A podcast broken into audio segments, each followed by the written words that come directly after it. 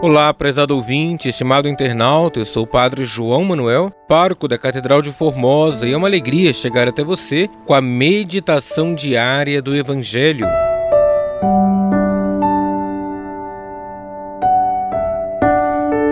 Hoje, sábado, da segunda semana do tempo comum, iremos meditar com o Evangelho de Marcos, capítulo 3, versículos 20 e 21.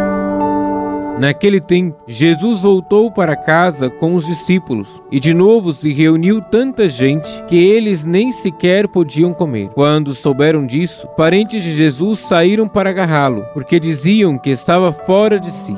Palavra da salvação, glória a vós, Senhor.